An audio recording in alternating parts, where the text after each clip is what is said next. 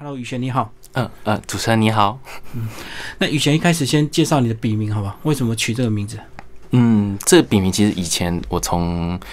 很很蛮久以前就开始使用。那其实以前它不是只有雨贤两个字，嗯它以前是后面有叫做雨璇之音，就是我是希望透过呃，因为羽毛跟琴弦那时候以前很喜欢打羽毛球，而且喜欢翅膀的这个意象。嗯那弦的部分是以前我那时候待在高中的吉他社，嗯那在吉他社里面，大家当然都会有这个很常接触到弦乐的这个这个东西，所以我因为很喜欢这个东西，我就把这两个字结合起来。那也那时候是希望可以找到一个能够知音啊。知音的这个好朋友之类的，但是后来就呃用后来到之后再开始发表创作的时候，我就把知音这个字拿掉，嗯，就变成只有雨贤两个字。那你你是从什么时候开始创作？嗯，大概是呃高中的时候开始的。那，嗯那时候都是比较像是练习，就是在呃笔记本上面会写下一些感想，然后还有一些作品抄录一些作品的句子。那那时候也有开始在投稿，嗯，对。不过那时候的作品当然就是比较不成熟，是哪方面的题材？嗯，各方面的题材哪，种类型？嗯。新诗啊、小说啊、散文。那时候大部分是写散文，那嗯也有尝试要写诗。那当然，我现在再回头去看那时候的作品，会觉得是非常零碎的一些笔记。那那时候可能比较就会觉得说，把句子分段出来的就是诗。那其实后来大大量的阅读，还有多方的呃跟其他人的作品还有作家去交流之后，会发现，呃，其实不是说只要把一个一篇文章的句子拆开分分段，它就是诗。就不是切的短短的，就叫诗，就对。呃，对，可是你那时候为什么想要创作？那时候为什么会想要创作？对啊，那时候即使你读了一些文学作品，可是自己动手创作也是蛮累，而且蛮伤脑筋的。那时候为什么想要开始动笔？哦，我不会觉得创作是很很累的事情，我会觉得它只是一个呃，算是我可以躲起来的一个小小的天地。嗯，就是我不那时候的创作是会觉得我不需要告诉别人这件事情，那我自己会我自己写一写，有时候可能写完就忘记了。那写写完之后，后来呃，我的有几个国文老师。呃，因为那时候我换了好几个国文老师，有告诉我说，哎、既然你有写作品的话，你可以去投稿。所以我那时候就开始投校刊。嗯，那投稿校刊之后，后来有几次，当然就有刊登出来。那刊登出来就也有受到鼓励的感觉，所以就有持续的写作下去。所以你那时候创作没有特别的事件或原因嘛？不是因为这个谈恋爱写情书开始，或者是说，呃，借由这个创作来抒发一些当时年少的一些苦闷，这样子，嗯，没有，那时候没有想那么的，没有想那么多。就单纯的喜欢。对，就觉得可以写。那时候因为可能也是跟我的那时候国文成绩也还不错，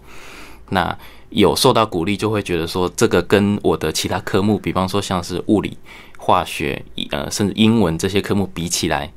能是我比较擅长的一个科目，所以就写。所以你高中有参加一些社团吗？那时候我参加了吉他社，只有只有参加吉他社。那因为我同时有在图书馆打工，嗯，所以那是我可以第一手接触到最新的一些图书馆新购买的书籍。哼，呃，你喜欢阅读跟创作跟家庭环境有没有影响？父母亲有没有影响？嗯，他们其实对于呃阅读这件事情，他们是持鼓励的态度。那创作部分，他们就会觉得是当成兴趣。嗯嗯，呃，阅读部分可能大家都比较不会反对，那可能会会希望大家是，呃大家通常会希望我们是阅读课内的书籍。那其实我是比较喜欢阅读课外的书籍，我觉得那比较那比较有趣。所以那时候都是读纯文学的，嗯，大都都都看，都看。对，就是包含像是那时候我们最流行的应该是。哈利波特，嗯，对我可能比较晚接触到，但是我们那时候图书馆借阅量最最多的是《哈利波特》跟金庸的小说。你你会看得很仔细吗？就是看得很慢很仔细。嗯，这是可能是我有我后来发现，这可能是我的天赋，嗯，就是我可以尤其是像是小说的嗯阅读，我可以阅读很快，而且有一些细节的部分我都会记得很清楚。但是如果是翻到课本，我就没有办法读那么快，而且没有办法记得那么清楚。哦，所以你看得快，是不是对你就有更多的一个帮助？对，嗯我觉得这是算是一个蛮大的帮助，包含我后来呃硕士论文，我就是研究小说，嗯的的这个算是结构。这样子。好，那大学怎么考量？就是继续华文相关吗？嗯，大学的话，那时候一方面也是因为我的成绩没有很没有很突出，嗯所以呃考试的落点出来的的选择当然就没有很多。那呃家里当然一开始是不希望我读文学，嗯他们是希望我读理科的这个科目，但是那些科目我觉得呃我一方面我没有那个兴趣，那我觉得我进去之后也没有办法能够成功的毕业，所以我就有跟家人讨论说，那我希望念文学的的这个科系。嗯，对。那后来落点分析出来之后，刚好是台东大学，它就是有它有注明说，可能是我最最容易上的几率最高的一间学校，所以我就把台东大学填第一志愿。那后来分发的时候，大就就第一志愿就上了。所以因为他在台东，所以一般人不太想去，是不是？呃，那时候我猜可能一方面是因为呃，我们那时候国立台东大学华语文学系是第二届，嗯，哦，新开是一个新的，以前是语文教育系，因为以前我们台东大学是台东师师专，嗯然后台东师院的转型过来，那以前是教育的这个以培训老师为主的这个学校，嗯，那后来变成台东大学之后，变成就转型成一般大学。然后到台东念书有没有对你创作更有帮助？因为毕竟它是一个好山好水的地方，这样。嗯，这个其实是我觉得这个是我创作的一个非常主要的一个精神。嗯讲精神好像有点压力有点大，就是因为我觉得他对我的人生是一个非常大的转变。嗯原原本其实我不是台东人，我是台中出生，嗯嗯我出生在呃清水，台中的海线。那呃，我十八岁以前都没有离开过台中。清水，嗯那到后来大学考上了台东，其实是一个斜对角，就整个绕了半圈的台湾，不管从北还是从南，都要花很长的时间，嗯还有很很累的这个旅途才能到达的地方。对，那因为呃，我到台东大学的时候，刚好是台东大学的搬到我们现在的这个校区，是离资本比较近，嗯，叫做资本校区。所以更远是吧？对，它离市区的这个校区距离大概有呃十十二公里，嗯我们骑车大概骑机车大概二十分钟左右才能够到达的地方。那也因为它在这个这个校区离市区是有一段距离的，它的生活机能并没有那么方便。嗯就是我去的时候，只有整个校区只有两栋建筑物，就是我们人文学院，嗯，呃，华语文学系的人文学院以及宿舍，学生宿舍。哦，所以等于人文学院全部都在那里，就对。对，整个人文学院跟宿舍，包含行政道都还在台东市的市中心的那个我们的所谓台东校区。嗯，那呃去到那边，因为情景就蛮荒凉的，所以我们在报道的时候就有家长，其他科系的学生的家长看到这个就这个状况，他就直接把他的这个儿子或女儿就直接载回家，准备重考，就不念了。嗯嗯，对，那我到那边的时候，一开始当然也是很不适应，因为从小没有离开过家，嗯，但是是呃，其实学大学生的这个融入，彼此互相认识是速度非常快的，所以很快大家都习惯了这边的生活，嗯，那也去体会跟西部或北部这些比较像是城市的风景的生活的这些差异，可你应该很快就会享受那种生活，因为有个创作必须是需要一些孤独，对不对？嗯，其实那时候还没有那么快就想到创作的部分，就只是呃，一方面脱离了家家里的这一个不用住在家里的这个生活状态，那还在对于其他的各生活的各各式各样的生活都很新鲜，就是、哦我不用赶着回家吃晚餐，不用赶着做作业，因为其实大学生的作业都是自动自发来做。那课程也跟以前理科的课程是完全不一样的课程，嗯就是等于是像是每一堂都是国文课，嗯但是他们学的东西又更，当然是会比高中更加的专精，所以其实大一到大三，甚至我可以说到大四都是在生活，没有在做创作的事情，大部分都是在在体验整个跟西部北部的完全不一样的这个生活。嗯嗯，呃，算是还在享受，或者是还在这个习惯，一下子从都市到所谓的这个偏远地方的一，而且又是一个独立的一个学院这样子。哦，嗯嗯，嗯嗯嗯，所以这样子大家都习惯吗？有没有人这个第一年受不了就转走了？呃，还蛮多的。太孤单了，是不是？对，我们系上是数量比较少，但是别的科系的，我们学校的的状态状况，当然就是很很多学生都不愿意来，那来了可能也留不住。嗯，那其实又比较矛盾的一点是，因为我们学校是国立的大学，对，所以它的分数其实是比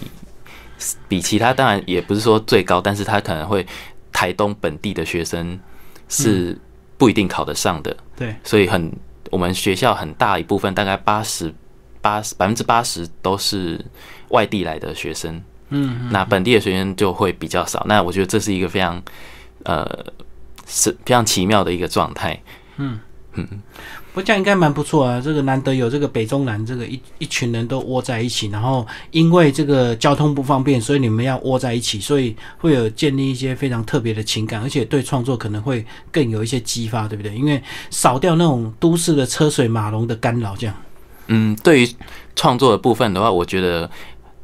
比较大的成分是像是我们台东的在地的一些原住民文化，嗯嗯还有我们在这边接触到的一些大自然。呃，因为我们台东其实像我们台东大学，它到海边其实只要大概十几二十分钟的车程就可以到海边。那我们的学院的三楼就可能到太平洋。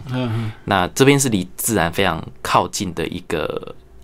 一个风景，但是在西部那边，呃，在西部或北部，一方面是我觉得非常拥挤，因为我现在毕业了，来台北工作三年多，嗯，我觉得这边的一方面空空气非常的嗯。跟空气非常的拥挤，那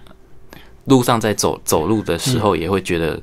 跟很多人错身而过，可是非常的疏离。陌生。嗯。在台东或者是像是花莲这些比较离大自然比较靠近的地方，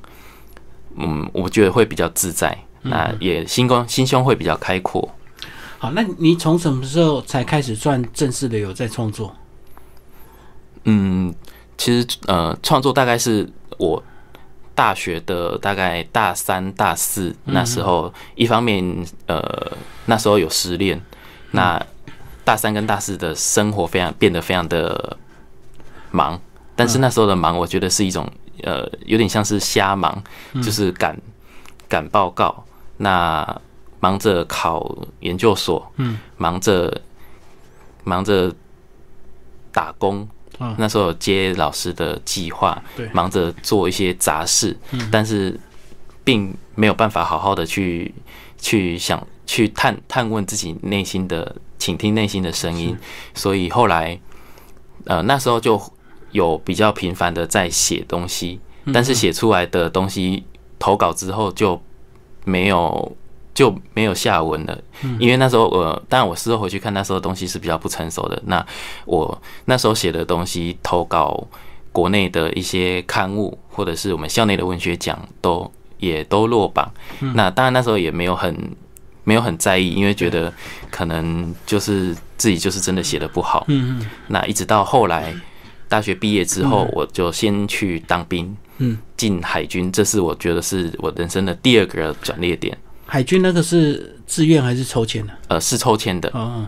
对，那呃，因为我们有我申请这个提早入伍，我是七十七年次，所以就是当一年的兵。那入伍之后，就是到分发到左营的这个海军的部队。那在这边，因为我是要呃算是舰队，所以我们会必须要频繁的出海。嗯，就是我们是又是小船，所以特别晃。那其实我本身非常容易晕车、晕船，嗯，所以刚开始是非常的痛苦，非常不适应。跟你当兵上船那个会不会会有一些相处的一个问题？因为有时候这个你太文青了，太容易这个呃静下来看书或者是写写东西，有时候呃在那种比较刚毅的那种军中环境，会不会跟他们相处有些问题？嗯，一开始就大家非常的冲突，因为我我是念文学的，但是我被分发到轮机，对，轮机其实就是我们台语说做哦秋，哎哎，那在修船的装备，那雇船的一些机筏，还有呃油水之类的东西。而，且几乎都在船底下，对不对？就是船对工作的地方。下面，嗯嗯，对，都在舱底，我们叫舱底。那所以刚开始就跟跟大家他们会花更多的心力来教我这些东西。那当然，我后来比较习惯了部队里的生活，那也学了差不多了之后，就大家感情就会就比较好，而且到现在其实很多在部队里的长官或者是我们那时候的呃士官学长，他们都还有持续在联络。哦，因为大家只能在同一艘船上，就对了，对，真的是同一艘船更。紧密啊。啊，你们出去大概都多长？哦，我们是飞弹快艇，嗯，是光华六号飞弹快艇，是小船，嗯最长的话应该是会最长应该不超过三天。哦，不是那种什么什么大的那种舰，然后就出去一两个月这样子。对，现在也比较少，比如港真的话，可能嗯因为我没有到大船上面服役过，不过他们有时候像敦木舰队，他们对们对对对，就会绕绕这个换日线。会过换日线，会到其他我们的友邦去访问，那那个就很久，出去就几个月就对。嗯，也没有到几个月，但是可能嗯一两个月。是是是，嗯，好，那你觉得你在呃文学的一些素养，在当兵这段时间有没有帮助？有没有这个出公差，或者是能够写点东西的？在当兵的当下是没有，嗯，但是事后回想到我退伍，其实我觉得在海军里面，我转变最大的就是我的心态，嗯，完全跳脱以前大学生的这个呃。那时候可能我也不知道我那时候在想什么，但是我退伍之后再回头去想我当兵经历过的这些过程，我觉得这是我的人生的经验。那有可能是因为透过这个经验的转变，那让我的让我学到一种面对生命的的方法。嗯，那透过这个方法在应用在创作上面，因为其实我也没有办法很明确的说这是一个什么样的嗯的写作，比方说我们起承转合，嗯或者是我开头要怎么写，但是我觉得这个经验能让我来面对作品，或者是面对我自己的创作，是一个非常大的、非常大的助力。我觉得差别应该是说，大学生你那时候比较没有目标，那当兵之后变得比较独立，就有比较有想法，对不对？然后就是把这种想法跟精神运用在这个创作上，这样。嗯嗯嗯嗯嗯，这应该是其中一个呃解释的方式。是是是，好，那接下来我们再来聊这本呃，你这本作品集，这个呃最早的作品到现在大概总共有跨越多长的一个这个时间？最早的一篇，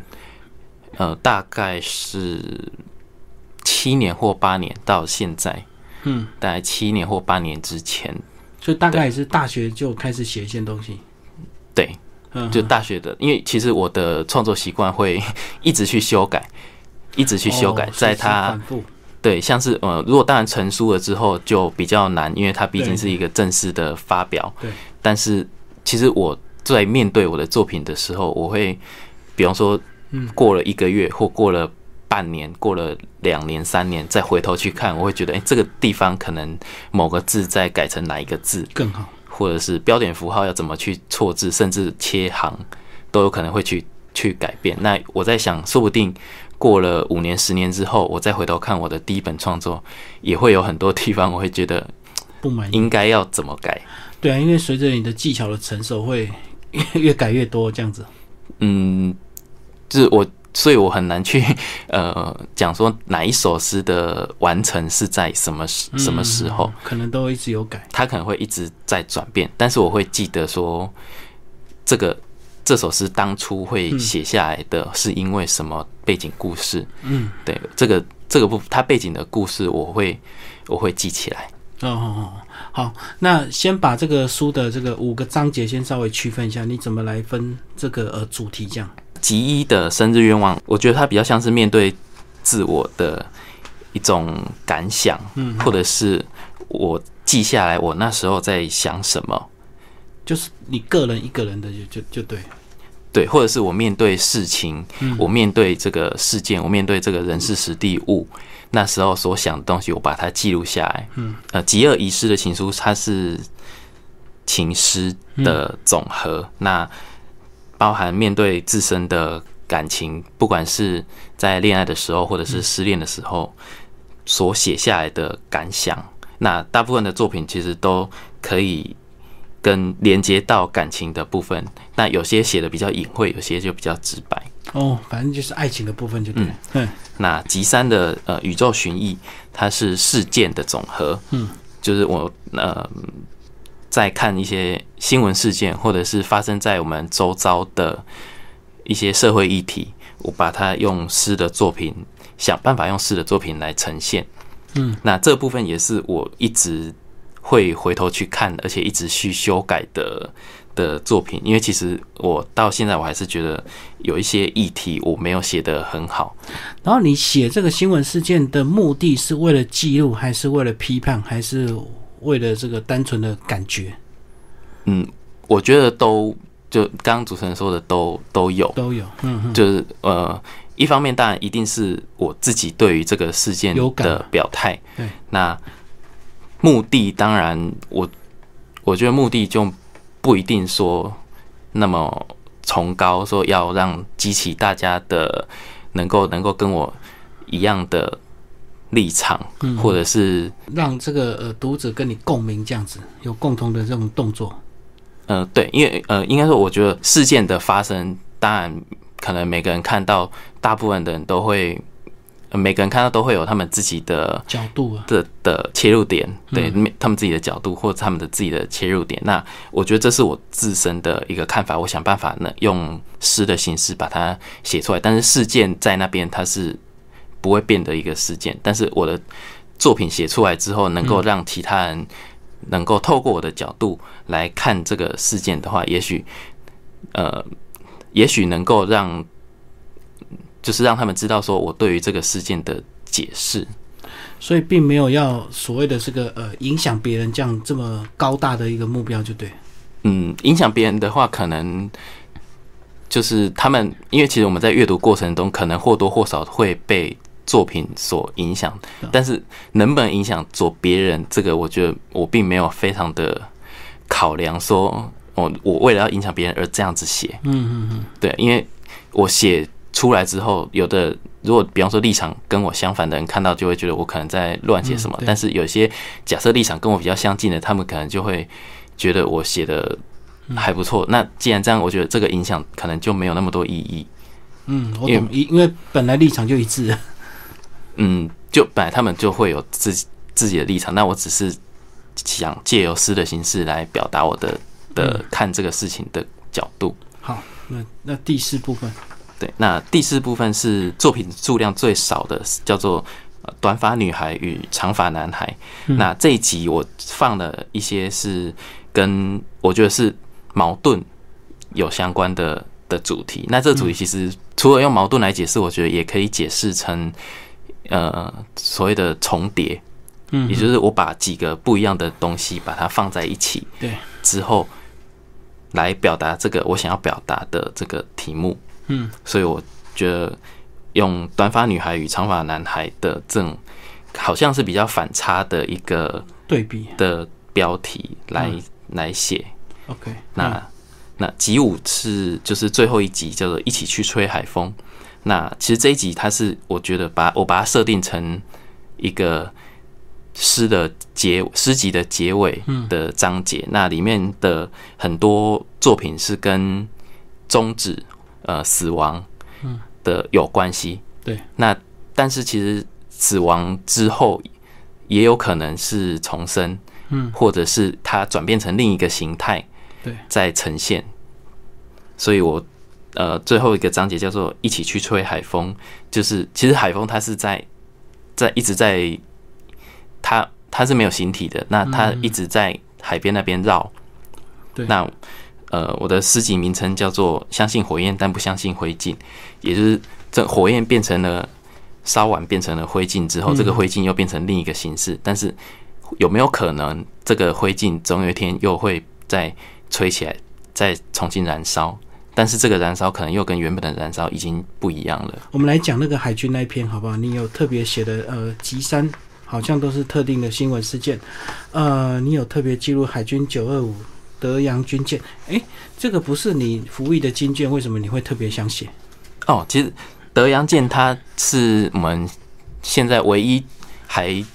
留下来的一艘洋字号，嗯，就其他的洋字号那时候都除役了，但是退役就对，呃，除役之后，他们也都可能拆啊，或者是乘坐军舰礁沉在台湾的外海海。嗯那德阳舰是唯一一艘保留下来的、嗯的完整的军舰，它停在安平的港边。有时候如果大家到安平那边，还是可以去上去参观。嗯那有一些在德阳舰或者是洋字号上面服役的一些呃学长或长官，他们看到就会非常的怀念。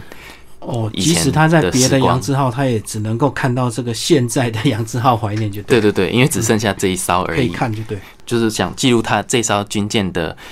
的一生。那从他从波士顿港那边出场嗯去，那在曾经经历了韩战还有越战，那最后因军购军购到台湾来，嗯编入中华民国海军。那再从海军这边去，那时候有一个这个武进计划，嗯嗯，就是海军的把一些比较可能那时候杨知道已经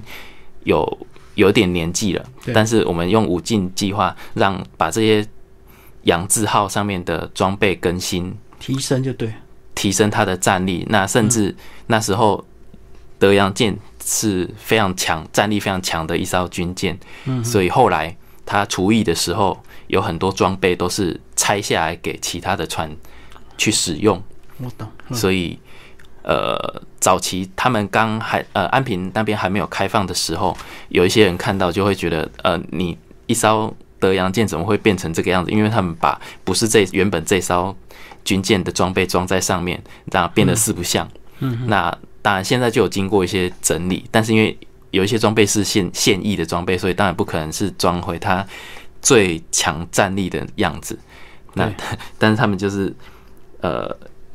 经过整理之后，现在有停在安平那边供游客参观。哦，变成一个军舰博物馆就对，对对对对对，嗯，所以他现在也是等于半除役状态啊，因为他就是变成参观舰了，对他就是他也也没有办法再开出去作战，但是他是一个呃，我觉得他是一个还蛮重要的，就是在海军史上蛮重要的一一艘军舰。那也只剩下这一艘养字号来放在那边，所以我有尝试想要帮类似帮他的一生留下一点记录，所以就写了这一艘铁卫枭。我们来介绍爱情的部分好不好？呃，你的极恶有一些遗失的情书，是过去你很多这个不管是失恋或这个恋爱的一个对象，呃的一个这样这样的一个主题吗？对，嗯对，那嗯，我觉得我是比较蛮蛮念旧的的个性。那我觉得这个 不晓得是优点还是缺点，就是我会感情的东西我都会记得很久。嗯这些作品其实很很多都是当然有一个明确的恋爱的对象，可能是我的前女友，或者是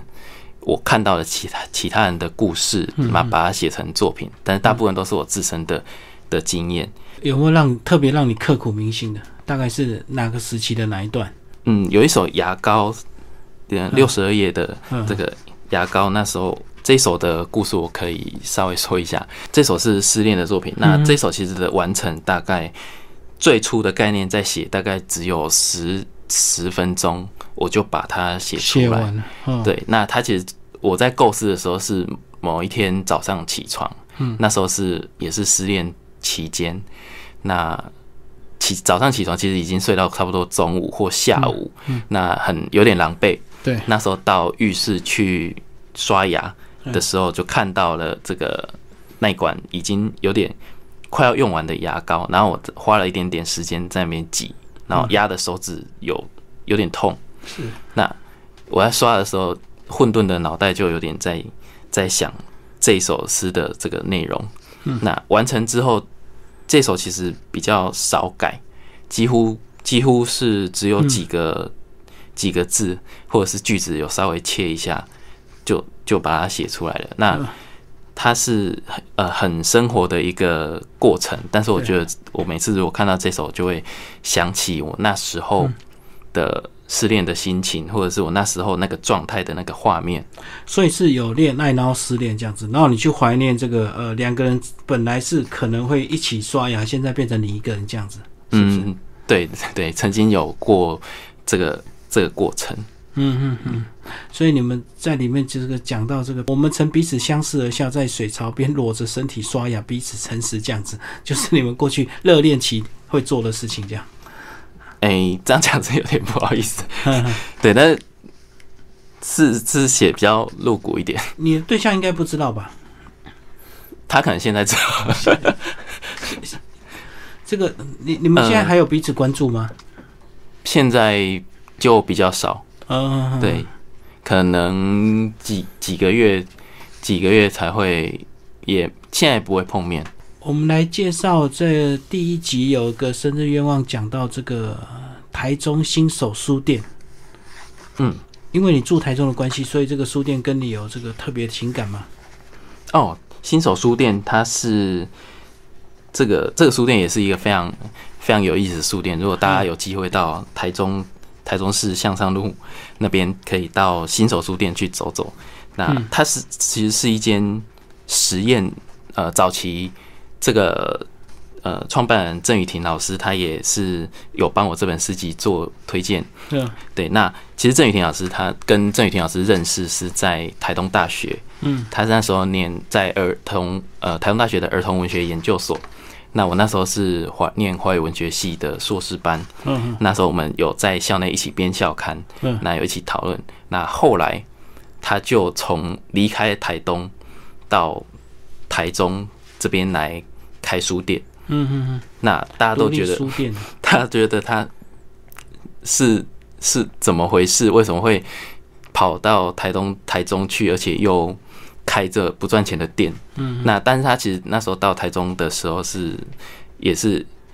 抱着一个非非常开放的的想法，就是这间书店它其实是有它没有一个固定的形式，嗯嗯。那我那时候到他那一块，就是有有一次有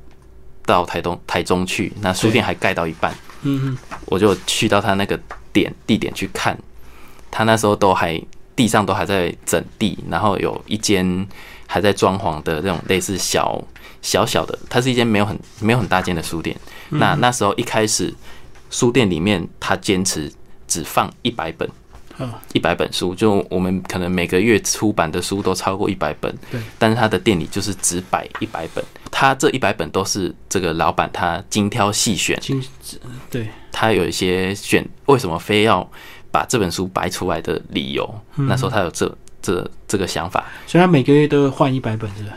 嗯，甚至无时无刻哦他都在在思考。然后会跟客人聊天，对他有时候跟我开玩笑说，客人会不会觉得这个老板很烦就不来了？因为每次来可能会被老板骚扰，哦，老板要表达他的理念就对，要介绍书，为什么摆这些书。他会跟客人聊聊这个聊书本。那呃，您最近可能读了哪些书啊？或者是你为什么会对于这个作家有什么想法？那这是一开始。那后来这间书店，因为他是一个非常开放的想的老板，所以他有后来就当然就不止一百本，嗯，就变成呃两百本，或者是像现在，我不晓我不晓得他现在店内大概有多少本。嗯那呃，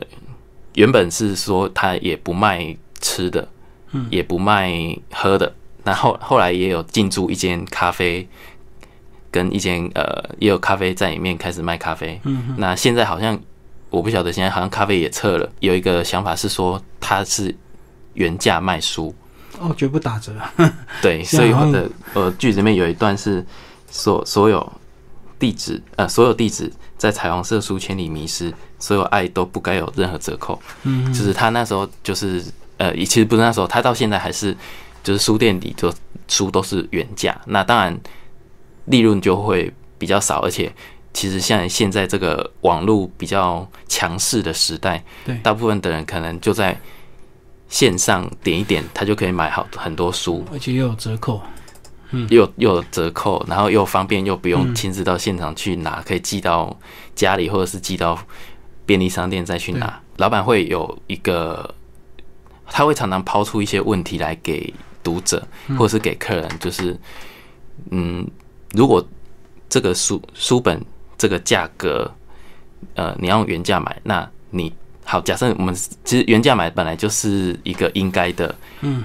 应该的一个购买的价格，就是它的定价是这样子。那如果你因为没有那些折扣，那你用原价买，你会是不是多得到了一些什么？嗯，对。那这个其实也是在近几年来，很多 专家学者们都彼此在讨论说，那图书是不是应该有一个定价？嗯的论战。哦，因为你用原价买，你可能会比较珍惜，因为你花比较高的成本。那相对你就会得到比较多。那如果你书买的便宜，你可能就乱买买一堆，但是不一定会翻到这样子。嗯，这可能是其中一个理由。对，那那时候我忘，不好意思，我忘记哪一位老师。我那时候在 FB 上有看到，嗯，就是有一位老师是说，呃，嗯，当一本书你多付出了这些钱，但是你可能你到了实体书店去跟店家去购买的时候，你因为跟店家或店员聊天。嗯的这个过程，你会激发出更多的的想法，或者是你能够更加了解关于这本书，对，关于这个小说，或者是关于这个作者的想要表达的，嗯，可以交换很多意见。那这个东西是在网络上可能没有办法做到，因为呃，包含我自己，我可能也很不习惯跟跟陌生人，或者是跟其他其他人去面对面讲话。嗯，呃，认识的人，当然认识的朋友我们都会很自在的聊天。可是要跟跟其他人去沟通，比较困难。我我觉得这对我对我来说是一件蛮蛮会很不自在的一件事情。嗯嗯，那可能也是很多人都是这样觉得，所以大家可能在网络上都会打字，跟大家打字聊天都非常的顺，但是面对面的时候反而不知道该讲什么。嗯，对。好，我们来最后介绍一首，最后那个呃死亡短诗啊，一百八十页。你过去有经历一些亲友的这个吗？还是怎么样会让你想要创作者？嗯呃，其实关对于死亡的经验，因呃都都主要都是身边的，因为会有很多的想象。嗯，那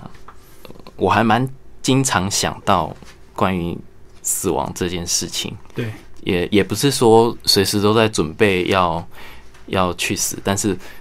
我会对于呃死亡会有很很多方的尝试，因为它是一个完全未知的的状态。嗯，那有时候我做梦，晚上睡觉的时候做梦也会乱七八糟梦，会梦到说我可能就是经历了什么事件，然后就就已经必死的事情，但是在梦里面当然不可能真的死掉，可是就会有很。很逼真的感感觉，但我也不确定那是不是真的感觉，所以我就这个作品有一二三四五六，总共有六段短诗，短诗，嗯，就是其实是不同的时期，嗯，然后对于死亡的想象的总和，把我把它集结在一起，就叫做呃死亡短诗六首，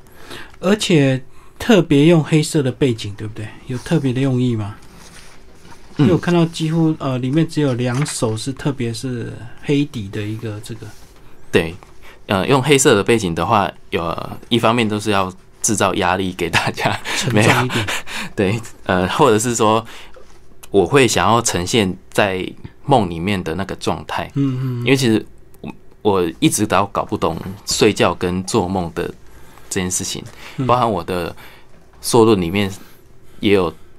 谈到关于梦境的这个部分，嗯，那我觉得这是一个非常非常神奇的事情，就是我们闭上眼睛，但是我无法控制自己什么时候睡睡着这件事情，因为有时候我会失眠，但是有时候很累的时候，上班可能就会打瞌睡，就会很想睡觉，可是想睡觉的这个状态，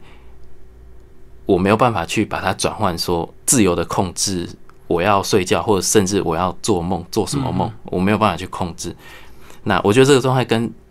死亡的感觉也有一点类似，就是我一直始终搞不懂的一个对一个一个状态。所以有人就说，睡觉睡着跟死亡其实是很接近的的一个状态，只是说有一个会醒来，一个不会醒来。所以雨贤，你这本这个新诗创作，你有没有特别想要推荐的这个读者？就是一些新诗爱好者，或者是呃对哪些特定议题有兴趣的读者来阅读你的这个创作集？嗯，我是没有特别设定要给专门给哪些读者来、来阅读。那我觉得就像是很市面上的很多诗集，它是一个其实出版诗集是一个非常私密的一件事情，对。就是我写的东西，我也不管人家也喜不喜欢看，而且我还包膜，说不定你拿到拆开来读了，发现不合胃口。呃，这本诗是有我刚好有因为有获得呃国立台东生活美学馆的后山文学新人奖，然后能够把我的这几年的创作集结出版，所以呃当然会希望呃如果呃读者们阅读，那觉得能够引起共鸣，或者是你有读到有写到你想表达的一些东西，我觉得都可以，可能大家都可以很再来聊。好，非常谢谢雨贤为大家介绍他的最新创作集啊哦，相信火焰但不相信灰烬。呃，这本书是亮出版，谢谢。